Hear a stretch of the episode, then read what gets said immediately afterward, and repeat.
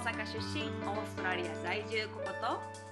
オラ沖縄出身スペイン在住の彩香がお届けするヨギの国際電話 Let's get started! ¡Vamos!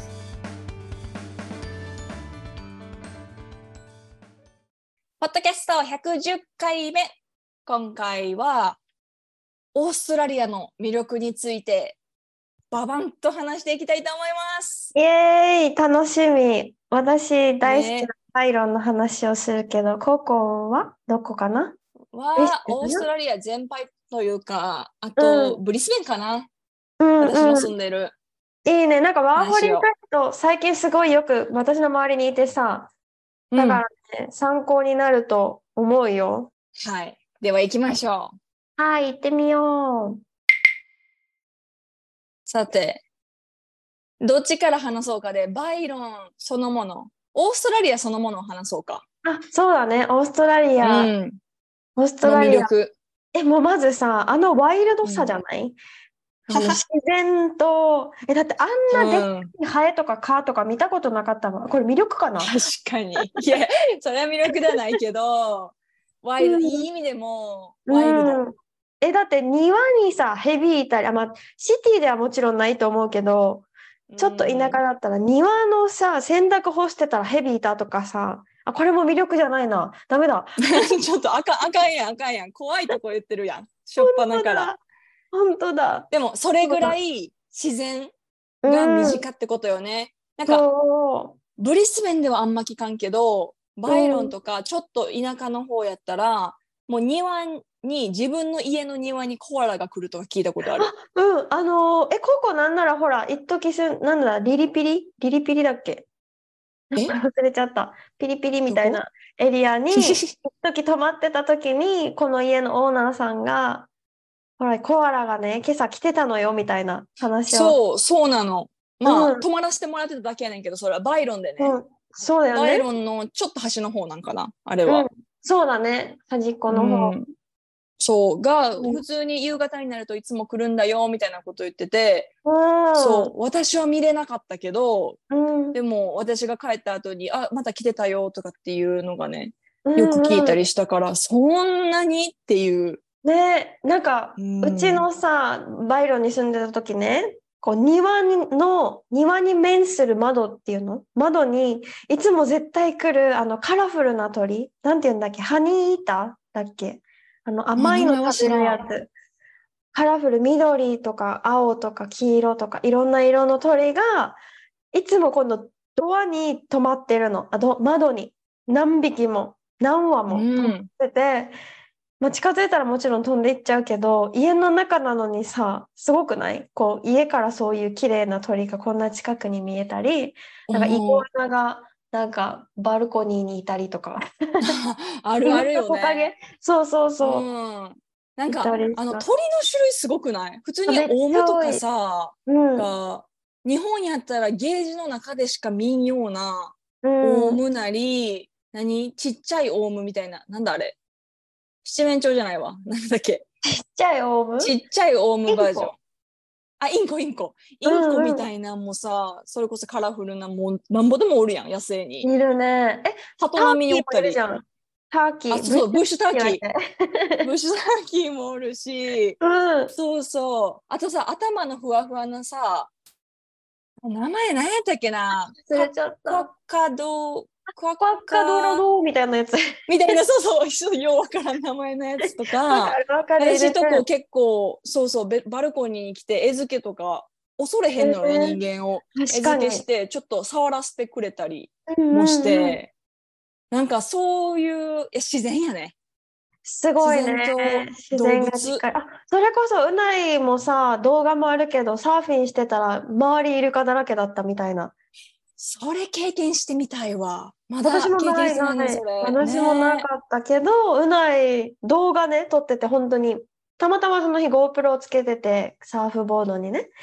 で、こう、なんかワシャワシャワシャワシャみたいな画面になって、急にバブルいっぱいになって、そしたら、イルカじゃんみたいな、水の中いっぱいで。水面上がったらこうジャンプしてるところとか、そうそうそう。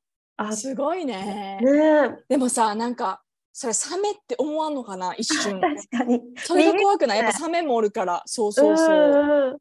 見ててそれはあった。あの、一回、バイロン、あの、なんだっけ、レック、メインビーチの左側にあるビーチに行った時に、サーフィンしてる人がいて、2本見えたのよ。あの、水え怖っ。面にそう2本出てて、うないと一緒にいて、えー、みたいな。ってなったら2匹のドルフィンだった。めっちゃそう、ドルフィンってすごい人懐っこいじゃん。なんか好奇心旺盛で、うんサーファーをさ、ついていったりするんだよね。なんか追いかけていそうったり。よねそうそうそう。んそれで、水面、外から見てる限りでは、え、2本の尾ひれみたいなのが水面から出てるって思ったら、2匹のドルフィンだったから。ドルフィンそう、いいとこ。ろ。うん。うん。動物はすごい本当にね。そうだね。あとはカンガルーもいるじゃん。カンガルー。あカンガルーね。カンガルーはなんならちょっともうなんていう？珍獣じゃないわ。なんていう？じ害獣？獣？害獣害獣。害獣扱いやん。え、だってさ、高速とかさ、あんなでっかい、何？ひき逃げカンガルーが結構見たりしない？いてうんうん。あとなんか私の友達がバイクで走ってたらいきなりカンガルーが飛んできて、自分が吹っ飛ばされてカンガルーは無傷みたいな、いや、そりゃそうだわ。うん、バイクボコボコ自分の体も吹っ飛んで無傷やったけど、うんうんそうう。いう事故も多いやん車に引っかかるとかさ、そうだね、確かに。そうそうそうわお。カンガルーねまだ私は経験してないけど結構そういう話は普通に聞くあ危カンないって言うよガルー引いたみたいね。なこのカンガルー危ない危ない強いし、なんだろそう重いし、でかいし。ううんうんうん。ね、みんながこう想像する可愛いカンガルーとかじゃないんやろなはって思う。い。うん。うんね、うんうん。えー私がいいなって思うのはこれもオーストラリア全般ねうん。移民の国やから本当に過ごしやすい移民としてうんお、アジア人も多いしね。そう多い。なんかこれが前々から気づいてたけど、今回インド行ってインドネシア行って日本行ってっていう旅行をして帰ってきた時にすっごい気づいた。のこの飛行機の帰りの便で気づいてんけどなんか例えばインド行く時とかやったらもうインド人ばかりやし香港行き経由した香港行きは若者のアジア系うん。ばっかり、でインドネシア日本とかも,、まあ、もうその国の人が飛行機に乗ってるっていうえ、感じよ。日本とかもっとじゃん？もうみんな日日本人そうそうそうばっかりやったん。やけどもうオーストラリアに戻るのはもう国籍めちゃくちゃミックスで。うん。本当に見た目もミックスでいろんな言葉が飛び交ってて隣の子が子たちが違う言葉を喋っとってんやんか私の座ってた隣の子たちがね。友達で乗っててこれ何語やろう？でヨーロッパ圏なのは間違いないけど何語やろうなって思っててそれがなんかちょっと王子なまりの女性が、まあ、違うところにす座ってた人が最後彼女がたちが降りるときにえその言葉何何の言葉話してんの？って、うん。あのこう聞く聞いてたよね。それもすごいいいとこやなと思うんやけどオーストラリアの、気軽にこうあの他人に話しかける、確かに、フレンドリーだよね、すごく。うん、かなり、でなんかでその子たちあそれえっとねスイスでやったかな？スイスで、うんみたいな。これはジャーマンやったかな？うん。ジャーマン？まあなんかなんかよう分からんけどスイスジャーマンかうん。うんかもしれない。場所によって違うよねだってスイス違う違う。そうそう。そういうのとか、でも本当もう見た目も言葉もミックスで、それが飛行機内でもそうやけどもちろん、この国に降り立った時にもそうやから、なんやろね、こう結構長く住んで思うのが、王子は見た目であんまりジャッジしない。あいいよ、いい意味でね。だからなんか、ほんまかいなって思うんやけど、私言うて、なんか日本語のアクセントそんなに強くないって言っても、ある程度アクセントはあると思うんよ。あ。うん。なんか日本語なまりじゃなくてもな、ななんかしらのなまりが、王子なまりではない。確実に言えるのがね。もしくはネイティブではないっていうのが普通に喋ったらわかると思うんやけど、うんなんかこう、バーって会話してて、え、ここってブリスベンに生まれ育ったんとか、うん。どこの、ま、オーストラリアのどこの町で生まれ育ったんとかえー聞かれたり、っていうことあめっちゃ嬉しい。ねそれがすごい嬉しくてなんか偉人扱いをされないうん、っていうのが、もちろんそういう時もあるよ。え、でも、英語がさ、やっぱりちゃんとしてる、ちゃんとしてるっていうか、ちゃんとしてる。いやいやじゃない？だけどやっぱアクセントあるしなんかうん何綺麗な英語を喋るわけでもないのよ。 broken English やと思うし。うんだけどそれでもしかも見た目ザ何？アジア人やん。日本人かどうかは置いといて ザ・アジア人っていう見た目やのに、なんかあ何？王子なんだよねっていう体でこう話聞かれるのはなんかあーじゃ見た目でジャッジせんとかこのバックグラウンドがあるっていうのをみんなが分かってるんやろうなって、だからなんかどこの国から来たのとかあなた韓国人とかって聞いてくるのはやっぱり移民の人ばっか。へえう。ん。いやね。でそれがすごいいいなんか移民として過ごしてるとやっぱりなんか白人だらけの街とか行くとなんなんやろね学びは多いかもしれへんけどずっと暮らしてると偉人扱いされるからよそ者扱い、うんうん、でやっぱりね長く住んでるとしんどいとあ思う。んそうね。うん、それが本当にオーストラリアは素晴らしいとこやなと思過ごしやすいね、間違いない、う。それは。そ。あとブリスベンで言うとさっきもこう話しかけられたっていうのもあって、うん。あのみんなねフレンドリーな。でうも、ん、フレンドリーやねんけど近づきすぎない。ああ、いい距離感を。思わん？そうそうそういい距離感なんよ。そう冷たすぎず近づきすぎない。そしてユーモアがある、最高じゃん。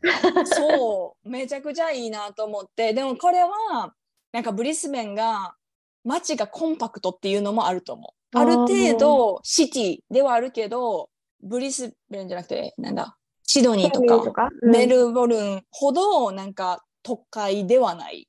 うんでもうん。便利ではある。うんっていうのがなんかまだなんだろうね。人が近つかず離れずうん。いい距離を保つ一番いいサイズの街なんじゃないかなと思うね。本当にね暖。かいね。あったかくないブリスベン。気候そうね。気候がね。やっぱ気候絶対関係あると思う。なんか人の暖かさに。で、それが行き過ぎると近くなりすぎちゃったりとかするんじゃない？うん かもね。暑すぎる国だとね。おそうせっそうそうかいとか。おせっかいとか、ちゃんとしてくれなかったりとか。ああ、そうね。あな、うんそう、それが他の国は分からんけど、ブリスベンは働いてる人とかも、なんかちゃんとしてる人結構多いイメージ。うん、だってちゃんとシティ、ねなんていうの？普通にシティね。だからだと、あ、でもスーツはサイズが合ってないかなまあいいです。そうそうそう。そこはね、多分王子全員やと思うけど、ブリスベンだけかな。どうやろそれはシドニーメルボルンの人。それは偏見よ。もしかしてメルボルンの人はちゃんとしてるかも。ファッションとか気ぃつけてそうやんか。気付ブリけてそうスベンのね、おっちゃんはあかんわ。みんなね、スーツはちゃんと着れない人が多い。でもいい人なんよ、みんな。本当いい人ばっかり。関係ないね、スーツなんて。うん。そう、スーツなんて関係ない。人がいいから。だからみんなブリスベンに来てほしい。ああ、行きたくなるね、そんなブリスベンある。の住みやすい。ただ旅行では何もすることない。正直。でもブリスベンの私、あのシティビーチ好きなんだけど。うっそ。好きですけど、私。あの人工ビーチがあるんよ。ブリスベンはね。そううん。私ね、ああれ、うないとブリスベン旅行に行った時にそこに行って、え、多分、うん、朝ずっとそこにいたと思う。マジで？なんか人工ビーチもそうやけどさ、あの川も流れてるやん、ブリスベンは。そうだねでっかい川が。うん、それも汚いんよ。めちゃくちゃ汚いね濁ってて、そう、残念ながら。臭いとかじゃないんやけど、なんか色がすっごい濁ってて、うんなんかちょっうんと残念やなと思うけど、そこは。でも街並みがさ、都会と川があって、で、そこにさ、公園、なんかグリーンもあるじゃん、ちゃんと。だからね。綺麗、綺麗だよ。緑は多いよね。確かに。うん。おすすめ。ブリスベン。うん。はい。いいじゃあバね。イロンはバイロン。で、バイロンは、まず、ヨガしてる人は絶対楽しい。だってね、スピリチュアルなお店が多いから。いや、本遠いよね。えなんかスピリチュアルな街やもいや、あのさ、バイロンの本屋さんとかさ、他の本屋さんで見たことないんですけど、こんな本みたいなの売ってない？ん。売ってる。なんかどねこにでも探しても見つからんかったものが、あの、グリーンウィッチっていう本やねんけど、そう。ブリスベンでどこ行ってもなかったのが、い普通にパッて履いてちっちゃい図書館じゃないわ。本屋さんでグリーンウィッチ探してるんだけどってああ、あれね、ちょっとこの前売れちゃって今ないの？みたいな。うんいやもううん。うんみんな分かってるっていう、嘘でしょみたいなね。なんかすごいスピリチュアル、なんかさ、あれとかも多くない？すごい、ヨガの、ヨガウェアのお店も、他のルルレモンとかの大手とは全然違う、なんか お店、でもすごいおしゃれで、ちっちゃいんだけど、お店自体もこじんまりしてて、可愛いのがあったり、お香の香りが あっちこっちのお店にああったりとか、ヨガとかそういう、なんだろう、スピリチュアルなものが好きな人は楽しいよね、多分、見てー歩く。うん、絶対好きやと思ねう。であとはサーフィンができるのもいいんだけど、あの、別にサーファーだけがいるわけじゃなくて、ビギナーもワンサカいるから、うん、あいるね。はじめまして、サーフィン。はじめまして、サーフィン。サーフィン始めたばっかりの人とか、したことない人でも楽しいと思う。なんか入りづらいとかがない気がする。確かに。でも奥の方に行くと、もうなんて入りづらい、ここの。もうた民ですみたいな。先住民ですみたいな人がいっぱいおるやんか。で、だからそれこそ、あの、メインビーチの隣のレッグとか、メロン汁、あの辺は、あのね、ちょっと誰かお友達が一緒じゃないとすごい入りづらいなって思う。そう。あそれがちょっとあのバイロンのあのうーんって思うことで なんやろ。バイロン10人ずらしてる人のずら。あのパワー、まあ、10人なんやと思うんやけどうん。パワーがなんかすごいそれがね、ちょっと、ね、牛耳ってる感？が一部いてるやん。それがすごい嫌やな。まあそうかもね。そういう部分もあるうん。でもスピリチュアルなお店が多いし、あとねあのベジタリアンビーガンフレンドリーか。まあオーストラリア全体だと思うけどさ、他の国と比べたら。すごいビーガンオプションとかグルテンフリーオプションベジタリアンオプションでちゃんと美味しいのがいっぱいあるけどバイロンはなんかむ結構前からそうだったみたいなこういうと思う。うんうんだし量に関し量っていうか何？そのお店の量うんうんは、ブリスベンとかよりも多いと思う。気軽に。あんなだって、あんなちっちゃい町でよ。うんあのちっちゃい町で、こんだけあるんって感じ。だからこのうんパーセンテージが、バイロンはすごいよね。うん、そうだね。やっぱそういう人うんが集まってるから、そうなってるんだろうなって感じだけど、あとヨガスタジオがめっちゃいい。もうね、私はは、クリエイター何回も言ってるけど、クリエイターがめっちゃいい。本当大好きよね。本当にいい。なんか、すごいなって思うもん。あのクオリティの先生をさ、集めて、あんだけの人を、あんなちっちゃい箱に押し込んで、それでも満足させて帰るってすごいなって思うから、クリエイターにはぜひ、あの、バイロン行く人行ってほしい。ヨガ。あ、でも結構ヨガちゃんとししてる人がいいかも。全然したことなくて行ったらすごいびっくりしちゃうかもしれない。うん、確かにそうね。え、ねこんなんなの？もうちょっとやめようってなるなっちゃうかもしれないね。なんか手取うんり足取り系ではない。結構なんか。ではない。うん、もう分かるっしょみたいな感じで進んでいくうん感じだから、まあ、クラスによっては違うけど、でも、いいのはやっぱりそういうアップテンポで進んでいくクラスが楽しいなって思うし、本当に、あ、ヨガマット一つあればヨガってできるんだって思う。それぐらいぎゅうぎゅうなんだよね、人が。ぎゅうぎゅうやったよね。一回行ったけど、ほんとぎゅうぎゅうやった。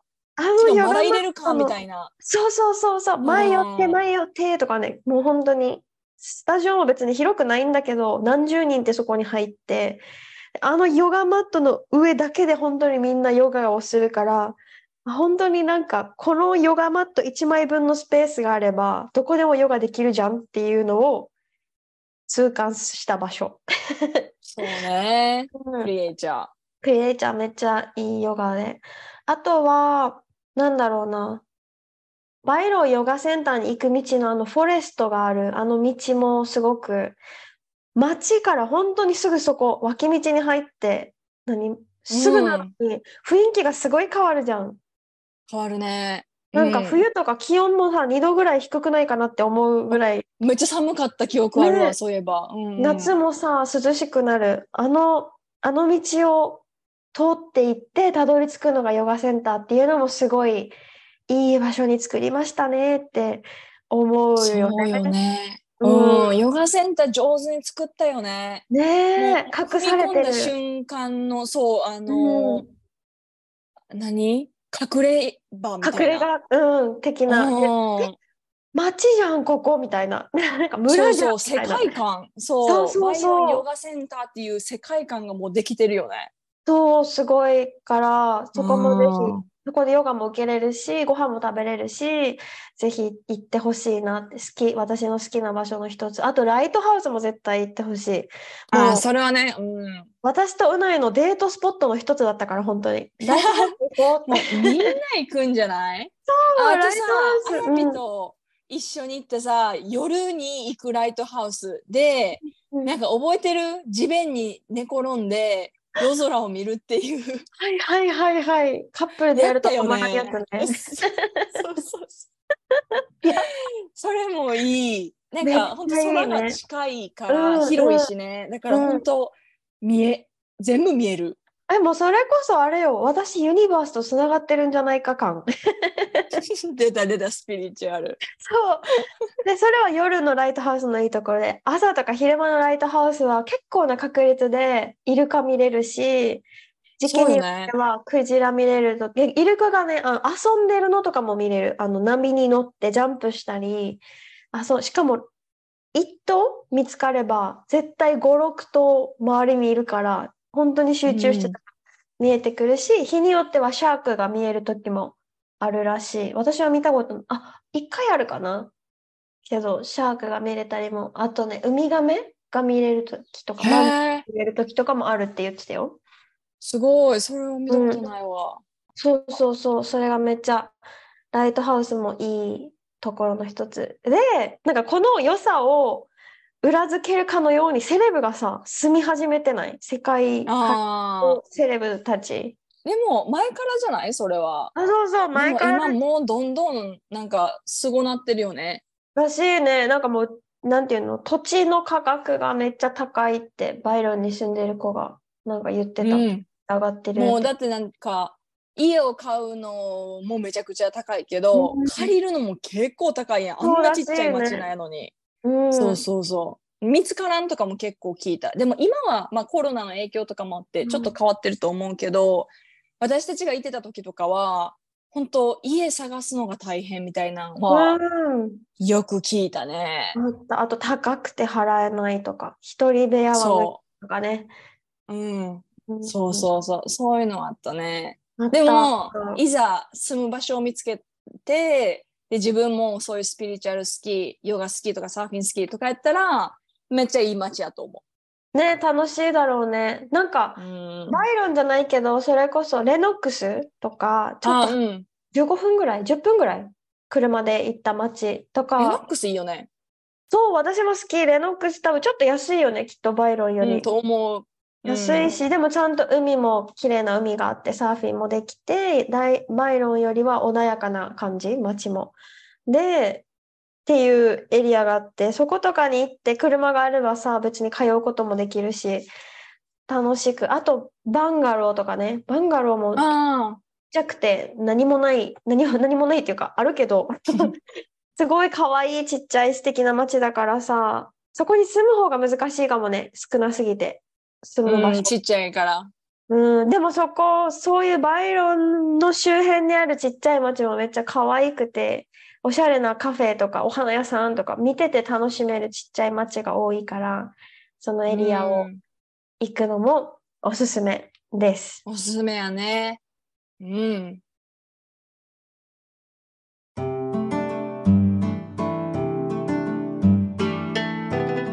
さあちょっとオーストラリアみんな行きたくなったんじゃない？え、私がすごくなっている。やろう。久しぶりに行きたくなった？行きたい行きたい行きたい行きたくなったしなんか西側とかさ行ったことないから。そうなんめっちゃパースに行きたいね。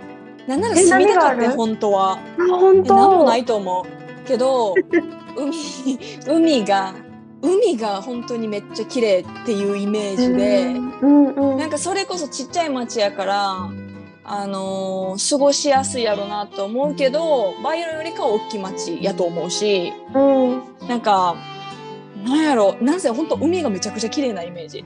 で町町も綺麗。人がいいっていうのは聞いたことある。で何がいいってあのさに東側に住んでると見れない海に沈む夕日が見れる。ボーンあって見れる。ーそうか。朝日だもんね。そう。朝日やん、うん。そうそうそう。もちろん登ってくんそっか。どっかに落ちるのは見れるけど海に落ちるっていうのは見えへんやんか。目の前では。それが見えるっていうのでああいいな行きたいなと思うけど遠いのよ。遠いね。でかいもん。オーストラリア。オーストラリアブリスベンからでも6時間ぐらいかかる確かね。からだからオーストラリアでかいねほんとね。でかい。それこそ言ったらタスマニアとかさ。タスマニアいいよね。行きたい。行ってみたい。行きたい。なんかうないは2回行ったんかな？2回か3え回、ーいいな。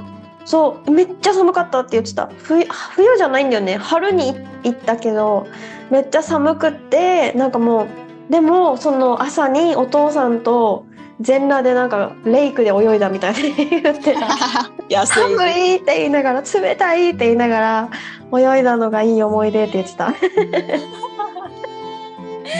じゃあその裸で泳ぎたい人はみんなタスマニアへ行ってください。そうだね。はい。ということで今回のエピソードいや普通に絶対面白かったと思う ねので今回のエピソード良かったなと思ったらぜひ5 stars とレビューをお願いしますそしてあなたの周りにいる大切な人にこのポッドキャストのシェアをしてくださいはい、質問、感想、リクエストはお便りフォームまたは個別インスタグラムでもお待ちしております。それでは今回はこの辺で。Thank you for listening. Have a wonderful day. Hasta luego またね